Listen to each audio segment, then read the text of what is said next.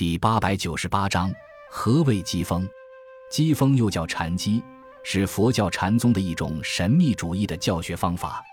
机，指受佛法所激发而活动的心之作用，或指契合真理的微妙处。机宜，锋，指对于禅机的一种敏锐理解。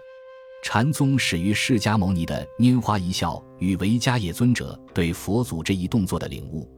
佛祖于是宣称禅宗不立文字，教外别传。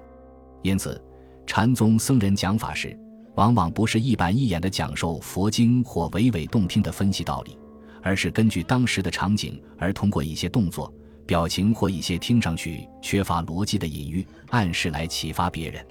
这就是所谓的禅宗的机锋。比如，曾有僧人问如何识佛，答曰：“麻三斤。”这在常人看来似乎答非所问，其实却大有深意。其意是佛并不执着于某种形象，无处不是佛，无物不是佛。对此，有悟性的人自然会领悟。